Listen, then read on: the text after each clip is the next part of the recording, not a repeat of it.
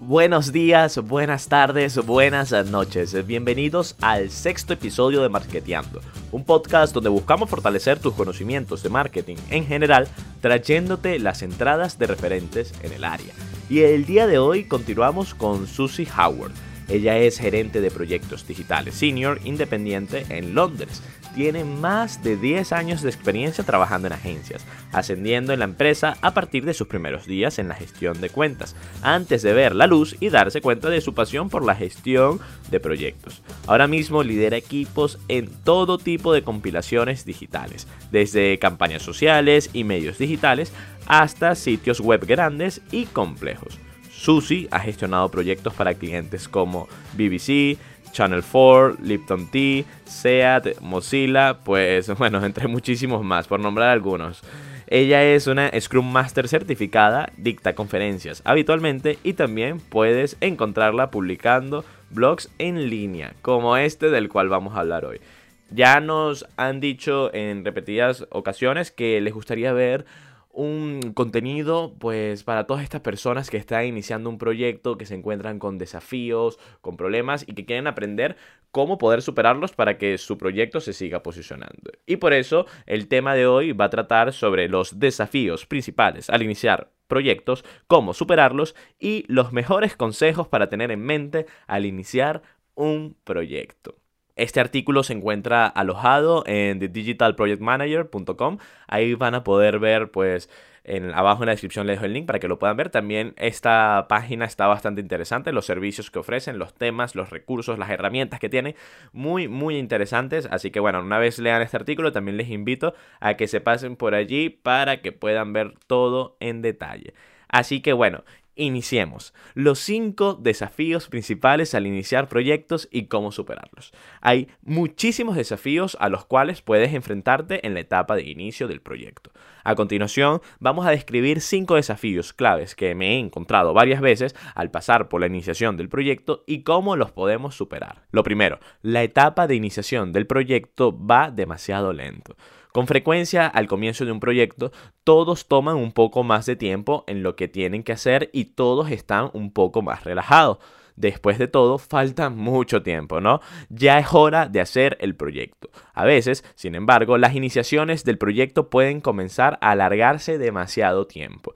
He visto esto muchísimas veces y realmente puede afectar el proyecto al final, cuando estés luchando por cumplir con los tiempos que prometiste. Estos son algunos consejos para garantizar que el proyecto progrese al ritmo correcto. Primero, haz llamadas o reuniones para discutir y ponerse de acuerdo.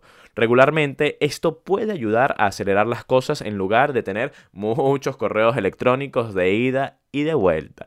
segundo, asegúrate de que el cliente y el equipo sepan cuáles son los resultados requeridos para la etapa de iniciación del proyecto y las dependencias que se apoyan en ellos. Resalta de inmediato si están bloqueando el progreso de algo. Tercero, establece tiempos generales para esta fase. Antes del inicio, a menudo es fácil divagar, así que asegúrate de que haya un objetivo claro en el que se debe de trabajar. Y luego, piensa en el impulso del equipo y el cliente. Y ahora, cómo podemos involucrar y motivar a las personas y así aclarar que sí se está progresando. Pues como la fase de iniciación del proyecto tiene menos que ver con el proceso y más con sentar las bases, al jugar con las posibilidades de cómo iniciar un proyecto, intenta encontrar cosas tangibles que tú y tu equipo puedan hacer para ayudar a que el proyecto sea más real. Punto número 2. Asumir un proyecto a mitad de camino. A menudo muchos de los consejos que leo para la gestión de proyectos asumen que estás comenzando justo desde el principio del proyecto y que puedes dirigirlo desde allí, pero ¿qué sucede si te incorporan al proyecto a la mitad o al comienzo de una determinada fase? Puede ser realmente complicado ya que no has estado involucrado en la etapa de iniciación. Prueba con estos consejos. Primero, asegúrate de tener claro todo lo que ha sucedido anteriormente. Si alguien te deja el proyecto, pídele que te proporcione una lista de enlaces, resultados y estado asociado y cualquier enlace a documentos importantes. Luego, tienes que configurar las reuniones iniciales del proyecto con el equipo y luego con las partes interesadas, tal como lo harías en la iniciación del proyecto. En el comienzo real del proyecto. Si bien no quieres que tu equipo o cliente tengan que repetir las cosas, apreciarán que necesitas ponerte al día y también es una buena manera de reiniciar el equipo y avanzar con el nuevo líder del proyecto. También es bueno realizar una revisión del proyecto a mitad de camino. Por ejemplo, puedes analizar los riesgos existentes o la tasa de quema actual en el presupuesto para asegurarte de que todo esté en sintonía. Punto número 3 tener una iniciación con un proyecto que abarque varias fases. Un problema central con un proyecto grande y de larga duración es tener la reunión inicial justo al comienzo del proyecto y luego no repetirla nunca a medida que pasa por diferentes fases. Lo que se decide para una fase no necesariamente cuenta en todas las fases y abarca la vida útil del proyecto. Intenta lo siguiente. Si el proyecto tiene fases diferentes claras, por ejemplo, una fase de descubrimiento separada del desarrollo, cada fase con un mini proyecto en lugar de hacer una pieza inicial más grande. Esto proporciona puntos de partida clave para cada fase, en lugar de tratar de hacer muchas suposiciones al principio. También debes tener una pequeña reunión inicial en cada etapa y asegúrate de haber revisado la lista de verificación del inicio del proyecto y de haber cubierto cada elemento dentro de esa fase específica. Ahora, punto número 4. A veces cuando comienza la fase inicial del proyecto las cosas pueden parecer un poco vagas y los miembros del equipo tienden a confundirse sobre lo que realmente es el proyecto. Asegúrate de observar lo siguiente cuando consideres cómo iniciar un proyecto para alinear a tu equipo. Lo primero que tienes que hacer es asegurarte de tener una lista clara de los requisitos del cliente. También debes asegurarte de incluir los requisitos técnicos de usuario y técnicos dentro de esto. Ejecuta estos requisitos con tu equipo que si tienen uno asignado. Si no, asegúrate de que tienes disciplina. Asegúrate también de que las personas estén comprometidas desde el principio.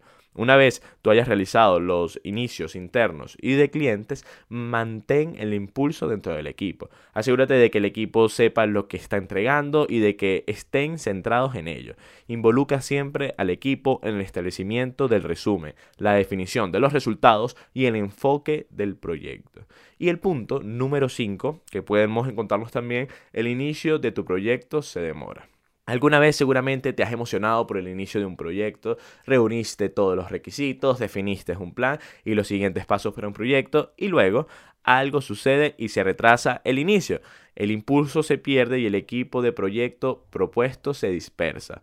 ¿Cómo podemos superar estos retrasos? Lo primero que tienes que hacer es, si hay una discusión sobre el presupuesto del proyecto, de negocio, empresarial, entre otros, asegúrate de consultar todas las decisiones presupuestarias con el cliente correctamente, qué están obteniendo por su dinero. Sé tan claro como puedas. También, si no pueden pagar el presupuesto propuesto, echa un vistazo al alcance. ¿Hay algo que podemos eliminar? Tener una discusión abierta y honesta con ellos para tratar de llegar a un acuerdo. Es interesante también, para que las cosas se muevan rápidamente, intentar obtener una pequeña cantidad de presupuesto aprobado para una fase de descubrimiento.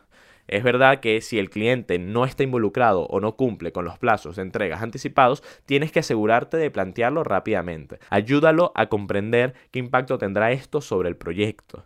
Y también si hay problemas internos para lograr que el equipo se establezca o para ponerse en marcha con el trabajo, plantea esto internamente. Nuevamente, ayuda a tu equipo interno y la gerencia a comprender el impacto de los resbalones en el proyecto. Ahora vamos a ver los 10 mejores consejos para tener en mente al iniciar un proyecto. Número 1. Establece el tono de qué quieres para el proyecto desde el principio.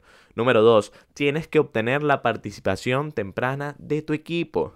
Número 3. Esto también se aplica al cliente. Involúcralos temprano y con frecuencia. Punto número 4. Asegúrate de que se establezcan comunicaciones claras con los clientes o partes interesadas. Punto número 6. Eso sí, no intentes ajustarte a un proceso específico si no funciona para el proyecto. Punto número 7. Intenta reunirte cara a cara con el cliente al menos una vez antes de iniciar el proyecto. Si esto es imposible, al menos haz una videollamada. Punto número 9. Prueba y protege el proyecto pensando en los riesgos y las dependencias con tu equipo. Y el punto número 10. Piensa siempre por adelantado. No te centres solo en cómo iniciar un proyecto.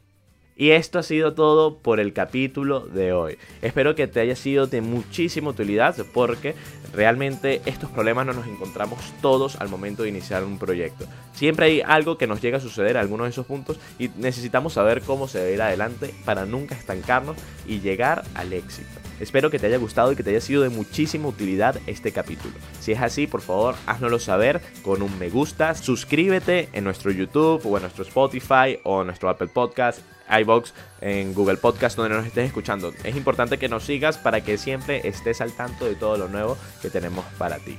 Y bueno, muchísimas gracias por escucharnos. Nos vemos en la próxima. Hasta luego.